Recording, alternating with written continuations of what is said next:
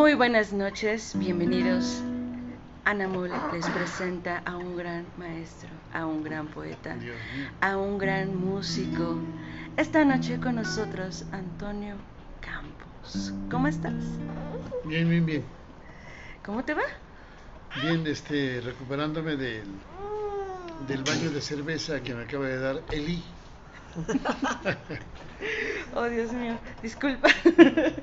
no, eso no lo teníamos contemplado, pero... Pero así salió. Así salió. Era para refrescarnos las ideas y para que esta entrevista saliera más que perfecta, más que única, una velada correcta, una velada con el hombre. No con un hombre, con el hombre. Cuéntame, Antonio. Vamos a hacer esto menos. ¿En dónde nace Antonio Campos? En Guanajuato. ¿Y dónde nace Antonio Campos? ¿Dónde renace como lo que es ahora? En la vida misma. Yo eh, tomé la música por afición, eh, luego por gusto, luego por vocación y hoy en día es un vicio terrible. Ok. Guanajuato, ¿qué es lo que hacía tu entorno para que fueras ese niño feliz que hace la consecuencia de este hombre? Mi infancia transcurrió en, el campo. Mi abuelo materno era agricultor y él me decía, mi hijo, quítese los... Bueno, yo usaba guaraches, la verdad. Camine sobre la tierra descalzo, eso le va a dar energía, le va a curar de muchas enfermedades le va a crear defensas. Y me registraron en Cortázar, Guanajuato, mi pueblo querido. Y de ahí salí, yo creo que a los seis años, luego fuimos a Tula Hidalgo, luego mi padre fue militar, entonces nos cambiaban muy seguido de zona militar. y curiosamente aquí entra esta parte que dicen que si un músico nace o se hace, yo no me defino todavía porque de parte de bisabuelos para acá, maternos y paternos, no hay ninguna relación para con el arte. Ninguna. Entonces, este, así nació esa parte de la, de la música. En la parte de la poesía, yo no sabía que podía escribir. Yo estudié en la Facultad de, Filosofía y Letras de la UNAM. No terminé la carrera por razones todas una en especial, soy sobreviviente del movimiento del 68. Yo vi morir a mis amigos. Yo cumpleaños el 3 de octubre. felicidades, gracias. Muchísimas felicidades. Entonces eh, me tocó ver todo, todo eso, no había internet, no había celulares. Nosotros éramos, yo iba a la prevocacional, en el masivo. Entonces nos, eh, eran los burreros o recaderos. Entonces, el 2 de octubre yo trabajaba en una oficina en Lago Alberto, en la Cruz del Náhuac, y yo iba a trabajar ese, ese día. Y bueno, no, no, este, eh, tres cuadras antes de llegar a la Plaza de las Tres Culturas, eh, empezó todo. Entonces, válgame la expresión, a mí no me la cuentan, no me la venden, porque yo fui testigo de cómo el ejército asesinó a mansalva y a traición a, estudiantes. En aquellos años ser estudiante era peor que ser violador o narcotraficante, o peor que ser político. Con énfasis. por cierto, sí. sí. Entonces, esa tarde-noche yo me refugié en un, en un Renault Gordini de esos que parecen raspadores de hielo. Estuve toda la noche, vi todo en aquellos años los, los, los eh, camiones del departamento del DF cargaban cadáveres y partían escorriendo sangre. Yo estuve toda esa noche, ahí me amaneció, yo estuve bajo tratamiento psiquiátrico durante dos meses porque no podía dormir, despertaba gritando, llorando. Bueno, pues... Eh, Una gran impresión. Eh, terrible, realmente. alguna vez en Colombia, un encuentro de escritores, un chico ese, dio una conferencia acerca del movimiento 68, entonces este, la dio completa, muy buenas sus retóricas, Cuando se vino le dije, oye, hijo, ven para acá que estudiaste ciencias políticas. Dijo, que mira, le digo, todo esto que tienes son informaciones con, con ánimos de noveleros, novelescos. Tienes muchas imprecisiones. Porque esos libros de los que tú me hablas, ellos no estuvieron ahí, incluyendo, Dios me perdone, a Elena Poniatowska y a todos esos, Octubre Rojo, La Noche de Tlatelolco, etcétera, no estuvieron ahí. Yo sí estuve. Entonces tienes algunas imprecisiones. Esa es una. La otra, para hablar mal de mi país, nada más yo. ¿Te queda claro? Sí. La próxima vez que hagas esto, primero entérate. Eh, y ya luego hablamos. Ya me dijo, no, maestro, no, yo no soy maestro en nada. Pero este, pues me tocó vivir eso. Los soñadores de aquellos años solo queríamos, no otro partido político, queríamos que, que la ley se aplicara. Era lo que queríamos. Y terminamos masacrados. Hasta la fecha sigue ocurriendo. Sí. Sí, el político tiene poder en lugar de cultura. Es la diferencia. ¿Crees que en este momento crucial, eh, saliéndonos un poco, haya un conocimiento cultural en la política? No creo.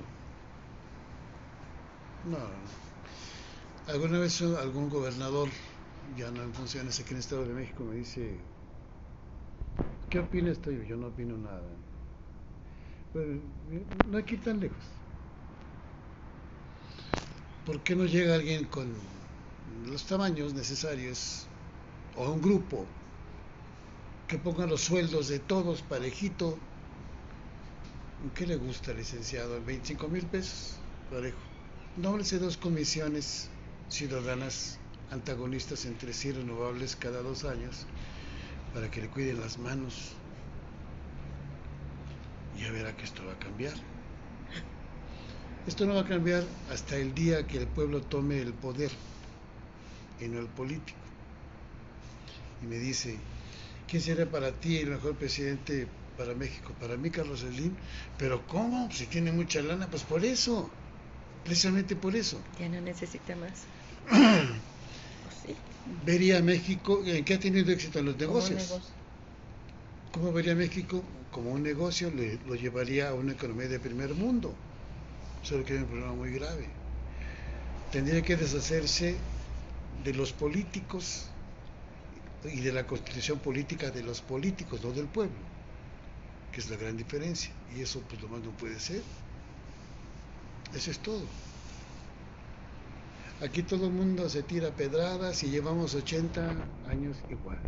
Ahora sí, renovación moral, arriba y adelante, las frases de siempre, muy tristes. Yo cuando amanezco deprimido, siempre recurro a los discursos políticos porque son muy divertidos.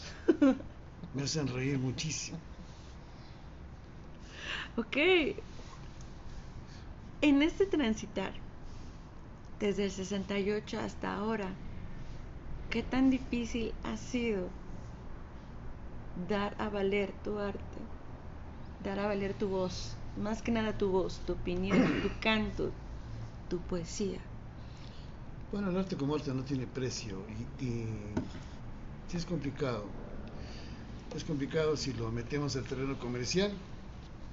La bronca es en manos de quién están los medios de comunicación, en manos de quién está el arte, etcétera. Aquí en Toluca, hace rato platicábamos contigo,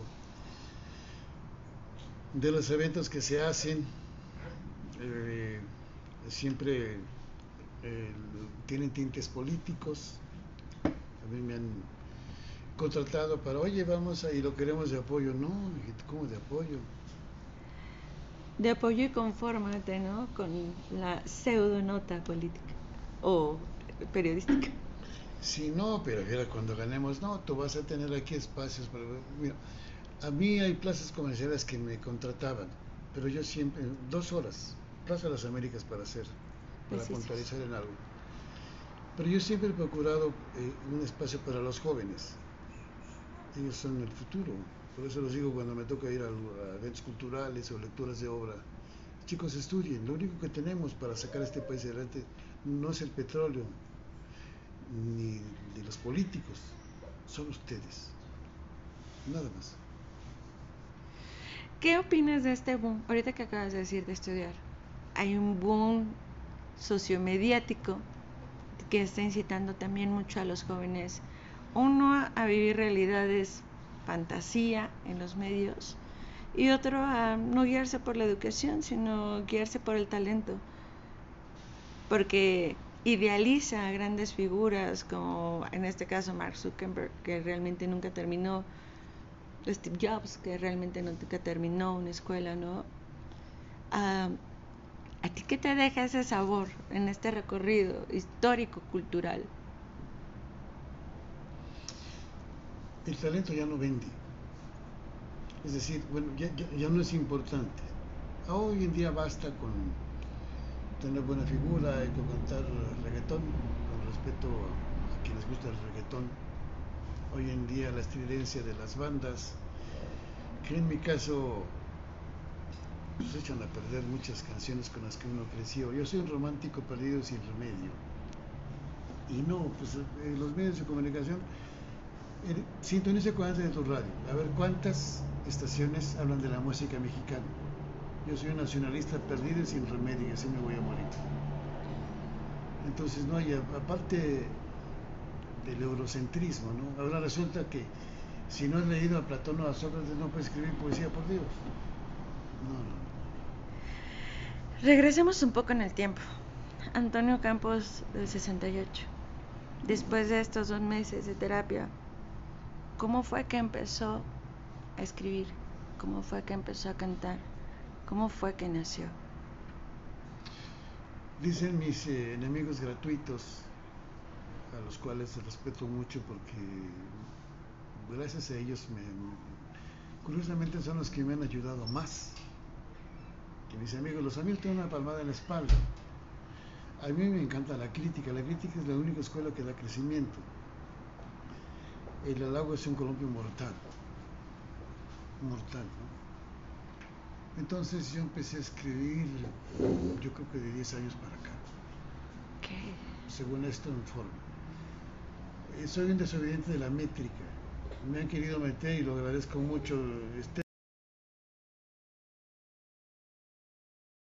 porque Dios es muy grande. Fuera de eso no, yo escribo por instinto, realmente. ¿Cuál fue el primer tema donde te llevó tu instinto? ¿Cómo? ¿Cuál fue el primer tema donde te llevó tu instinto y por qué? Eh, la irreverencia, yo soy un irreverente. Eh, la, crítica. Eh, yo escribo mucho, no precisamente crítica social, pero soy rebelde, así nací, así nací. Me cuesta mucho trabajo los poemas de amor, mucho trabajo. Los poemas eróticos, pues más, porque yo le tengo muchísimo respeto a la poesía erótica, mucho respeto. Justamente, ¿de dónde nace este respeto a la poesía erótica? a muchos eh, autores incluso llegan a decir que plasman en sus letras como sus propias filias o parafilias. ¿Por qué este respeto? Por el lenguaje. Por el lenguaje porque la, frontera entre la vulgaridad y el lenguaje erótico es, es el criterio me parece nada más. ¿Vas en contra de lo explícito? No, no, no, Yo, insisto que le tengo mucho respeto porque yo no podría usar, la, yo puedo usar la palabra orgasmo, eyaculación, pero otras palabras, de hecho las malas palabras no existen, existe sentido, todo es interpretativo, ¿no? Eh, la, palabra pendejo, pues sabemos que es un bello público que, público que va de un punto a otro y no sirve para nada.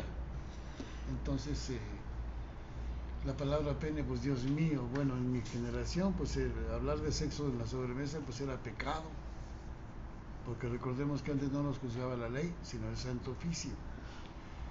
Y para acabar con el cuadro este, yo fui seminarista durante cuatro años, seminario conciliar de Tula Hidalgo, con la orden diocesana, donde todo es pecado. De hablar de masturbación, no, pues imagínate. Hay una represión terrible, una opresión o represión terrible en cuanto a eso se refiera. Entonces esas clases siempre me sacaban de clase. Yo preguntaba, oiga padre, yo vengo de un acto sexual, como algo natural. Resulta que antes nos reproducíamos, reproducíamos en forma natural a través del sexo. Pero a alguien se le ocurrió agregarle la moral y la religión y ahí se pudrió todo.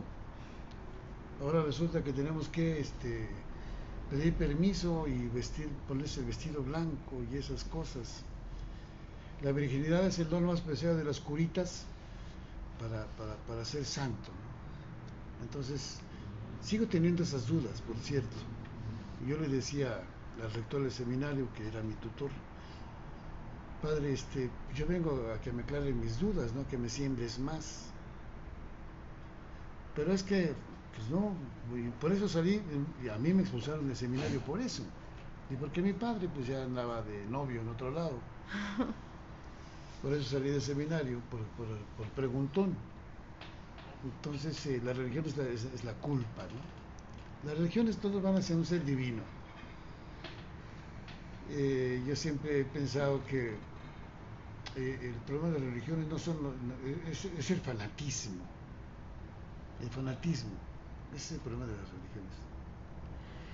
Hablando de religiones, la mayoría de las religiones a lo largo del mundo siempre expresan sus libros sagrados en esta prosa, en esta poética. ¿Cuál es, no, tu icono o tu verbo sagrado que te hace escribir? Las religiones lo hacen un Dios. ¿A ti qué te hace? El amor. Eh, yo amo la vida profundamente, profundamente, y tengo miedo a morirme, por un motivo muy simple, porque amo la vida demasiado. Aprendí a amar la vida, mucho. Soy hombre de vicios, me encantan los vicios, el vicio por mi domadora, el vicio por mis hijos, el vicio por la poesía. Si, si tú conviertes las cosas que te gustan en un vicio, y si te gustan los vicios, pues qué bueno el vicio por escribir, me reclama mucho, oye, son las 12 de la mañana y tú escribiendo, pues si es que de pronto se ocurre algo, tú sabes de eso mucho. Una ocasión de pronto se me ocurre una... Yo soy eh, me encanta el desorden, porque es lo único que se puede, eh, se puede ordenar, el desorden, ¿cierto? Sí. Yo empiezo al revés, me compro, yo compro libros, digo cuadernos de cuadro pequeño, y empiezo de derecha a izquierda siempre escribo un renglón u otro y luego lo voy armando.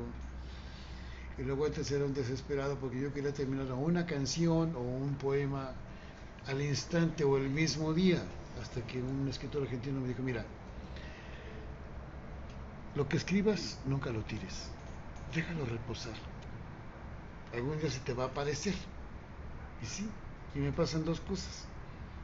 Luego digo, qué ridículo es escribir, qué. O también, oye, qué bonito escribo. Si no me aplaudo yo, ¿quién? Sí, claro. Pues es que me pregunta, te decía, ¿eres escritor? No. ¿Eres poeta? No, sabrá Dios que sea eso.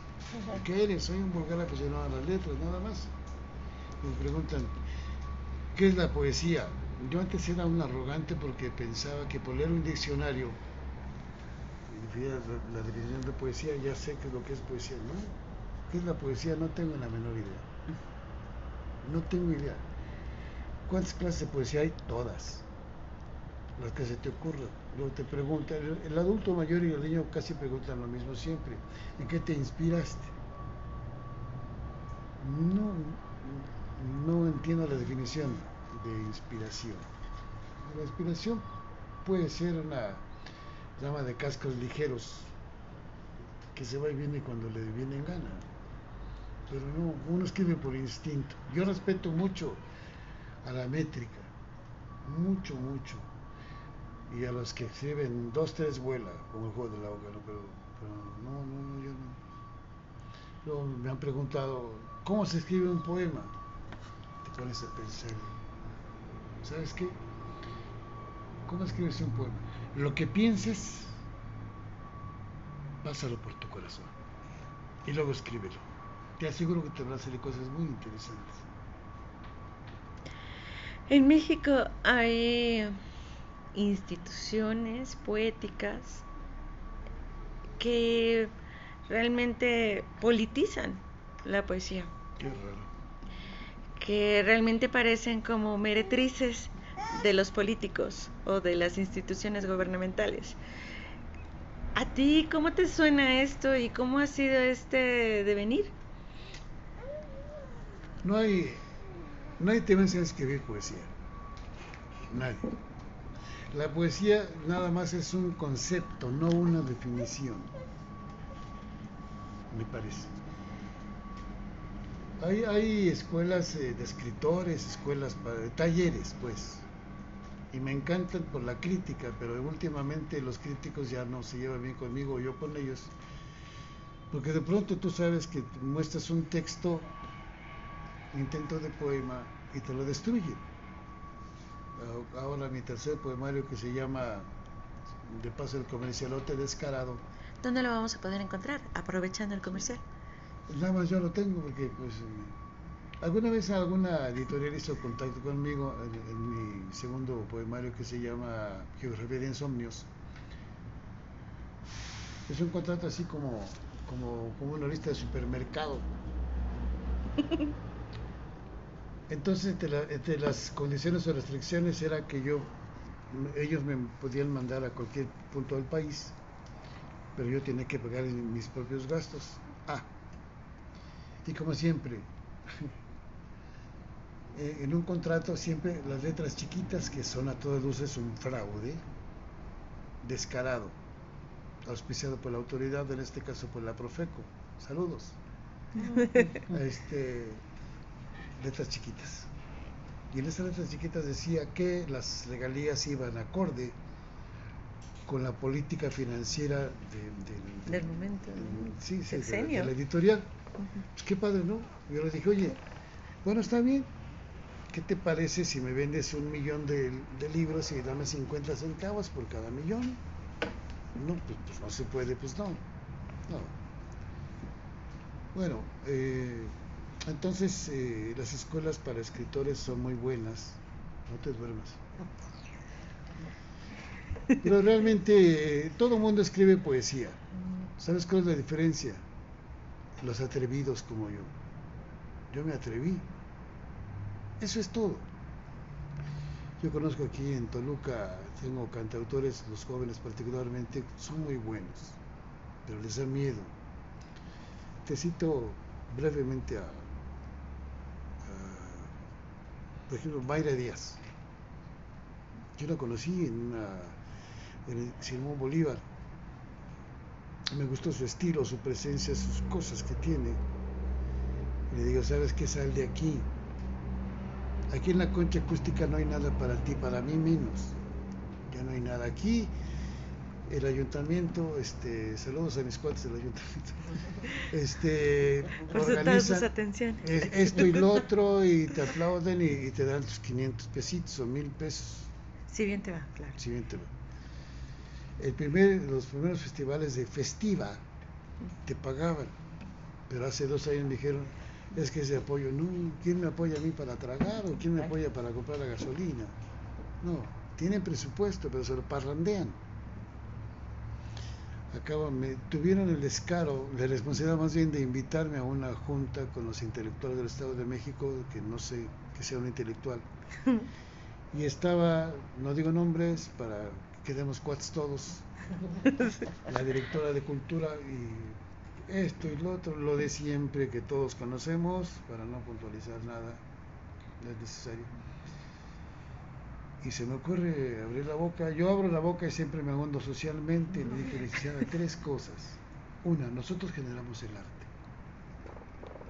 Dos, el dinero es nuestro. Tercero y último, usted es nuestra empleada. Pero resulta cuando pedimos, venimos a pedir apoyo para viajes culturales internacionales, no hay presupuesto. El dinero es nuestro, no hay presupuesto. Pero sí lo hay para los eventos que ustedes hacen, sí lo hay para su, gasolina, sí lo, sí lo hay para sus businessitos. Luego son los grandes gestores con nuestros recursos. Exactamente. Digo, no hay apoyo para los jóvenes particularmente, no lo hay. ¿Qué es la cultura para usted? ¿Dónde están esos presupuestos? Yo tengo un hijo de capacidades diferentes. Y pues peor tantito, porque el hocico y ya me, ya, ya para afuera casi, casi, como cuando estaba en el seminario. Entonces van y se dan sus baños de pueblo, sus baños de este, capacidades diferentes, le digo, los tratan, los quieren tratar con lástima y eso no se vale. Eso sí es inhumano. Y están a proclama de derechos humanos la igualdad nada más. No queremos trato especial para nada. Yo llevo 35 años pateando puertas y peleándome con políticos y etcétera, etcétera. Por eso nunca brillé en sociedad. Nunca y nunca brillaré. Hablando de no brillaste en sociedad, yo diría más bien no has brillado en la sociedad toluqueña. Pero sí, gracias a Dios grande, has podido brillar en otras sociedades, en otros países, en, otros, lugares donde, como siempre, ¿no? La gran fuga de talentos que realmente otros países sí valoran, a los que aquí los ponen en la esquina, a los que aquí les tachan de locos o los que dicen, pues no pertenecen a este gremio, ¿no?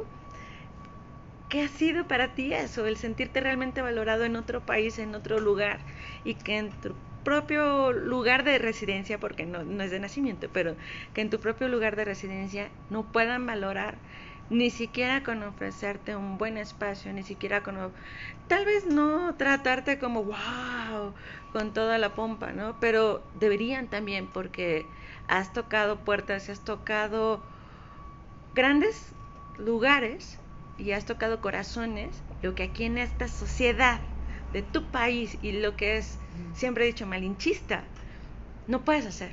Aquí adulamos al extranjero, pero el mexicano tiene que tocar puertas en otros países y ser adulados en otros lados.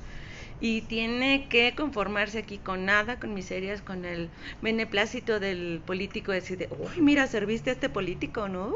Siéntete, siéntete concedido porque les, te concedimos un deseo, te concedimos un favor, cuando en otros países realmente se evalúan tu talento. ¿Qué ha sido? Eh, me daba tristeza antes me da coraje. Y mucho. Hay una frase de la sabiduría popular que nunca se equivoca que dice que nadie es profeta en su tierra. Le agregamos y rima mucho. Nadie es poeta en su tierra. Literal. A mí me han publicado en antologías de otros países. Me he ido muy bien en otros países. Yo lo sufro cada año porque toco puertas de mis amigos los que pues tienen tienen a bien eh, confiar en mi trabajo y me apoyan. Entonces yo consigo este, recursos para viajar. Porque si voy a pedir dinero aquí, este, eh, no hay presupuesto. ¿Para qué lo quieres? Sería correcto decir, gestionas tus recursos. Realmente si eres un gestor cultural porque estás autogestionando. No, de hecho, yo, eh, me ha tocado la fortuna de, soy este, promotor cultural este, sin un peso en la bolsa. Porque pues me ha tocado por suerte, seguramente es por suerte, nada que nada, nada más, que me dicen, oye Antonio, este, queremos un escritor o una escritora con estas características. Yo les digo, ¿quieres viajar? Sí. Consíguete una lana para viajar, ya te pagan todo. Bueno, este, eh, uno de los eventos, eh, son varios países, nada más me falta de América del Sur, me falta Brasil y Paraguay, todos los demás ya nos ha tocado estar. Y pues nos tocó estar en Chile, en Chañaral, y este, me tocó estar, eh, coincidió con el centenario de natalicio de nacimiento de de este, Violeta Parra. Entonces hicimos una adecuación del verso de, de La Llorona, porque para conocimiento de ustedes La Llorona después de Cielito Lindo y México Lindo y Querido, es muy famosa en América del Sur. Y nos tocó estar en, su homenaje y nos fue muy bien. Tengo un premio de, de Uruguay, porque yo hice una canción para Uruguay, que ganó en el 2015, creo, 2015 o 2016. 2000, ya no me acuerdo. Ahí investigaremos y las pondremos en los comentarios. En 2015 trajimos un premio para México del, del eh, Festival de la Identidad Uruguaya. ¿En 2017? No, ese fue en Chile. 2017 fue en Chile. No. Ah, también en Chile hubo premio. Eh, en Chile sí. Pero el premio fue que una de mis canciones que se llama Bohemio fue el, este, el tema musical del promocional de, del encuentro de Chañara en Chile. Y escuchar una canción de un servidor por allá en, aquellos lugares es muy padre, muy bonito, pero particularmente llevar mi bandera. Yo soy un nacionalista perdido sin remedio. Bueno, son muchas las patoaventuras de, de ese tiempo, pero sí, para, para triunfar eh, en algo hay que salir, hay que salir de aquí, aquí no hay nada. Y este, por eso me preocupan los chicos. Eh, y también los que se duermen me preocupan.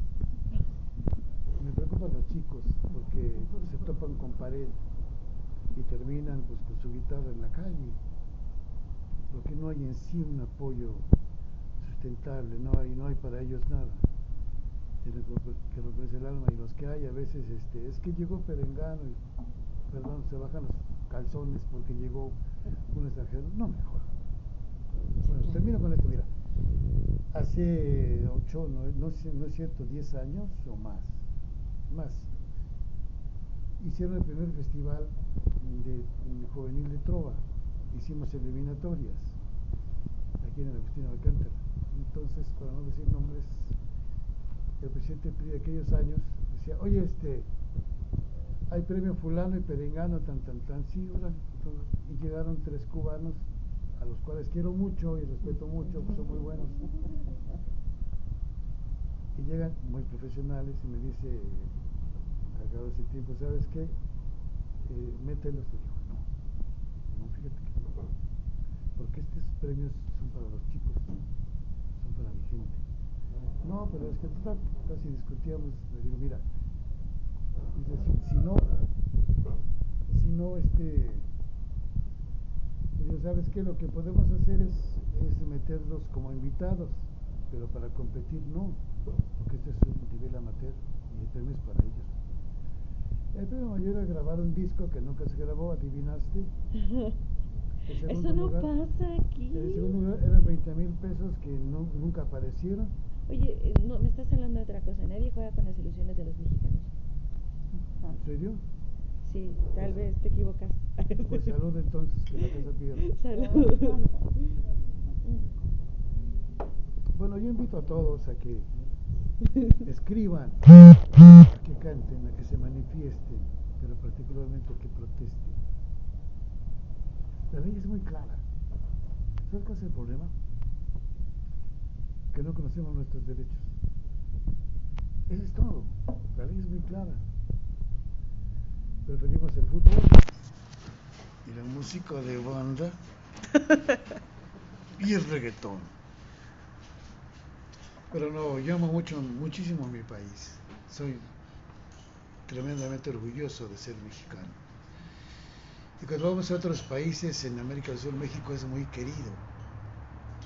Y como estamos locos, no, llegamos a un encuentro internacional, desde ese momento que decimos yo escribo, ya nos amamos, nos adoramos y crece mucho la, la vida misma, no me alcanzaría para aprender lo que yo quiero aprender. Ya tengo tres poemarios y este y te decía de las editoriales, no, prefiero vender mis naranjas en el mercado, yo las vendo, yo les pongo el precio. Prefiero eso. Hablando de eso, ¿qué es lo que viene en puerta para Antonio Campos?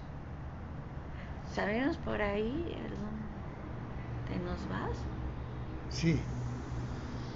mi esposa me lleva a la fuerza, no es cierto. Qué bárbaro. No, eh, mi esposa tiene una oferta de trabajo en España.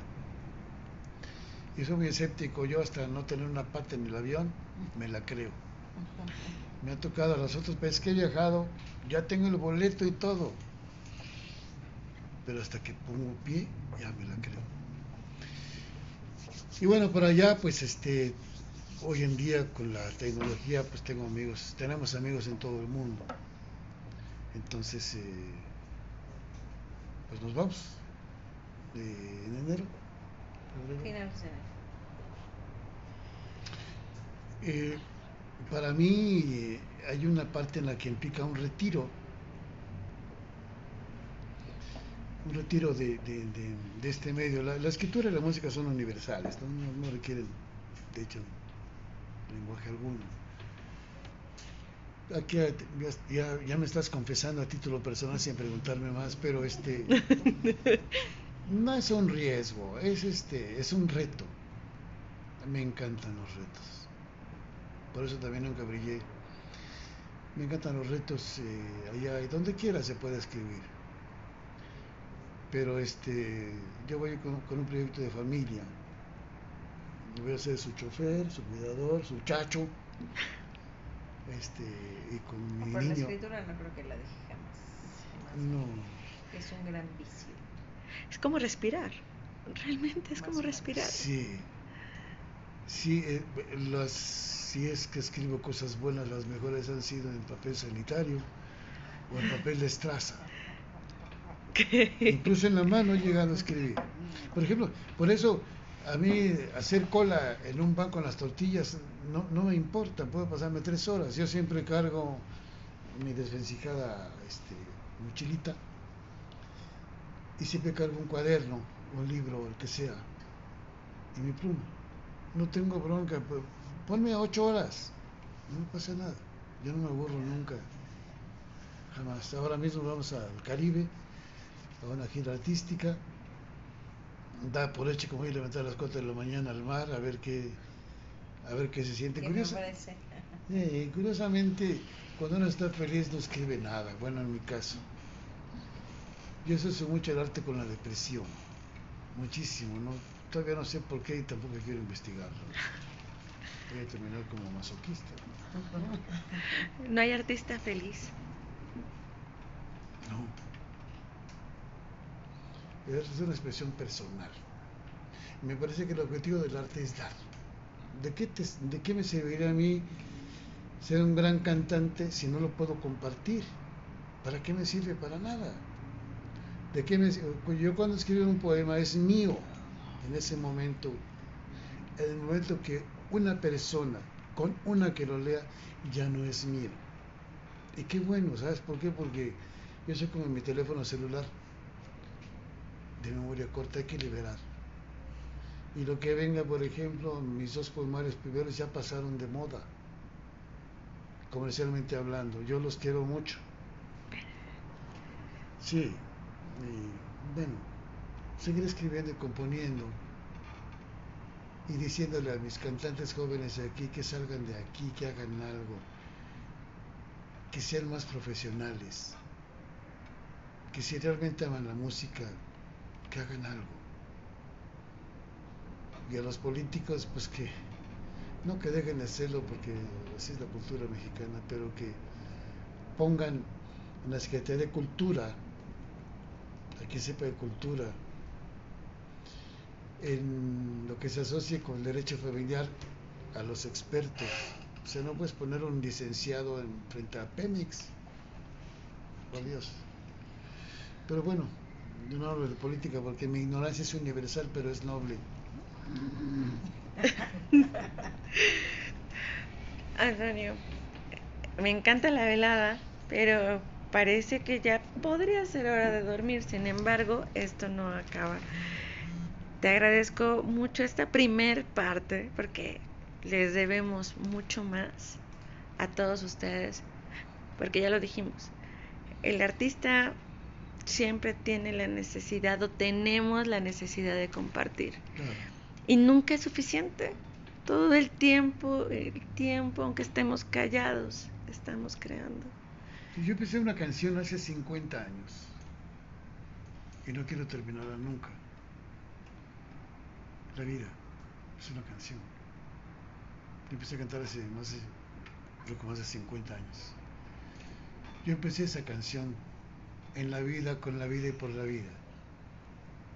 Y no quiero terminar, me aterra el día que la tenga que terminar. No sé. Y sigo en esa canción. No quiero que termine nunca. Y no le pongo letra porque, ¿para qué? No quiero que termine. Me aterra que vaya a terminar. Yo comencé a escribir una poesía hace 12 años. No quiero que, no quiero terminarla, porque será como terminar con mi vida. De pronto quiero barbaridades, siempre digo que la, la muerte es un poema fácil y la vida es una fosa común. O a veces digo que eh, ¿Qué otra cosa digo, corazón? Mira, yo no entiendo si no te leía un poema. ¿Serio? ¿Se puede? ¿Un hay poema? Un libro, hay, hay, un libro arriba, échatelo, corre, corre. Ah, no, pero aquí tengo. Se aguantan, se aguantan, se aguantan, se, se van a desvelar conmigo. Y si no se están desvelando al momento de que estén escuchando, vayan por un vaso de agua, vayan por un lápiz y papel, vayan sí. y simplemente limpien su memoria. Porque esto que están escuchando es un reinicio para sus mentes, un reinicio para sus vidas. Porque, bueno, es obvio, ¿no? Y evidente, la muerte no tiene reinicio. Pero deben aprovechar esta oportunidad. Digo, ya bastante le tiramos a los que no han aprovechado las oportunidades. Eh, no los mencionamos, pero ahí salen los nombres. Así que dice. Mira, decíamos hace un momento que, me, que le tengo mucho respeto a la poesía erótica. Este es un intento de poesía erótica que se llama Por los amantes. A los amantes hay que acomodarlos en camas de estrellas. Servir su mosto en copas blandas. Acompañar su media luz con obscuridad. Detener su reloj en el gemido exacto. Los amantes se rasguñan la espalda en la tercera caricia. Dicen la palabra incorrecta en el poro adecuado. Se infectan el alma con pócimas de erotismo hasta perder el habla, cuando sudor y saliva son bendecidos por un orgasmo. Los aniquilan en un te quiero hasta escupir ceniza, se hacen invisibles a la moral y posibles a lo mundano. Bendito mundo. Son defensores de caricias prohibidas y desertores de la Biblia social. A los amantes hay que protegerlos hasta que perdonen el perdón, hasta que la sotana deje de ser la falda de la santa erección, hasta que la lujuria sea desacato permitido en el litigio de las tentaciones. Y entendamos que el erotismo es la prueba más animal de que somos humanos. Yeah. Pero seguimos grabando. Esto va sin cortes y directo a la yugular. Un, otro ya, otro ya, ya, ya, ya no digo más. Eh, sí, sí, sí, vamos a engolosinarnos. eh, este lo escribí para el agua, precisamente allá en la, frente al mar. Llévame al mar, me dijo. No lo conozco, quiero ver su cara y que me presente a las sirenas, quizá nos hagamos amigas. Pero no des la espalda, es falta de educación. Es que me da pena. Él es tan inmenso y galante y yo, aleación de carne y polvo. Él es siete mares y yo siete pecados. ¿Qué va? Anda y bésalo. El riesgo es que, es que salgas preñada. Que sueños y olas hagan una ciudad para todos que los caballitos marinos conozcan el aire, que las caracolas ayuden a construir barquitos de papel, que Tritón sea el rey del amor y que la fauna marina se vuelva eterna. Mientras esto sucedía, la marea empezó a subir, la luna se integró en la conversación y trajo una botella de buen vino. Una estrella fugaz hizo acto de presencia para iluminar todo. Estamos completos, dijo. La tarde comenzó a bostezar El sol nos dijo que se iba a otra fiesta. Las gaviotas hicieron nido junto a nosotros. Cuando desperté, dormías plácidamente a mi lado. Pero no quiero que este sueño se haga realidad. ¿Para qué? Prefiero seguirlo soñando. Wow. ¿Qué les parece a los que están del otro lado? ¿Se quedaban picados? Sí, lo sé. Parece ser que sí. Antonio, ¿dónde podemos encontrarte? Nada más conmigo y en tu teléfono. Ah, No, pero redes sociales. ah, estoy como Antonio Campos Villagómez. En Facebook. Igual. Ok. Y en mi casa igual y con mi vieja igual. Así lo podemos encontrar y bueno, esto va directamente a sus oídos, ya saben en dónde encontrarlo y, y- y no sé si están tus dedos muy fríos, pero podrá ser posible una melodiosa... Claro, claro. Una canción, te canto una canción que va en contra de las buenas costumbres y de la moral de acomodos. Se llama amor de paso, todo, todo es de paso en esta vida. Desde luego, la vida. La vida misma es de paso. La vida es un pensamiento sin caducidad.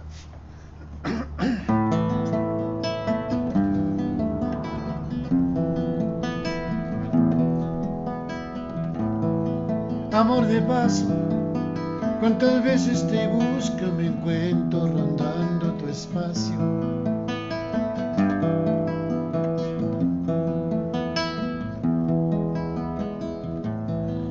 Amor de paso, lo prohibido será lo que cambio por fuego dorado. Amores buenos, la moral queda absuelta sin riesgos. Cuerpos convexos, sin historias ni voces ni tiempos. Amor sin lazos, matrimonio perdido, serás solo un rato.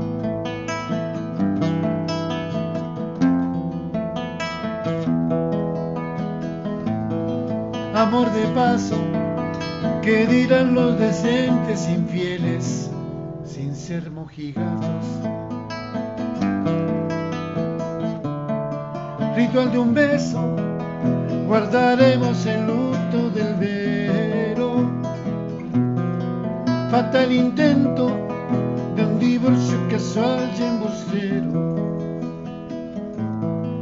Amor de un trago, los licores que quieren ser finos te quedan baratos.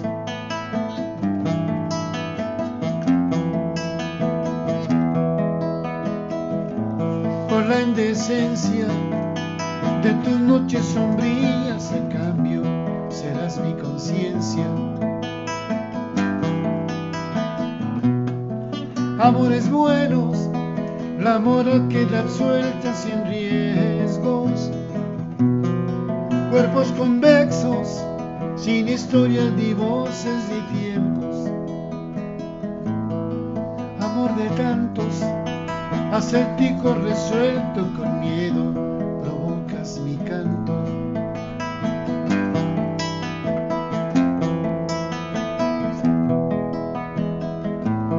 Cargando a cuestas mis placeres mentidos arrullas y quitas mi pena. Ritual de un beso, guardaremos el luto del velo. Cuerpos convexos, sin historias ni voces ni tiempos. Amor de paso, sin la prisa de ser más que un rato.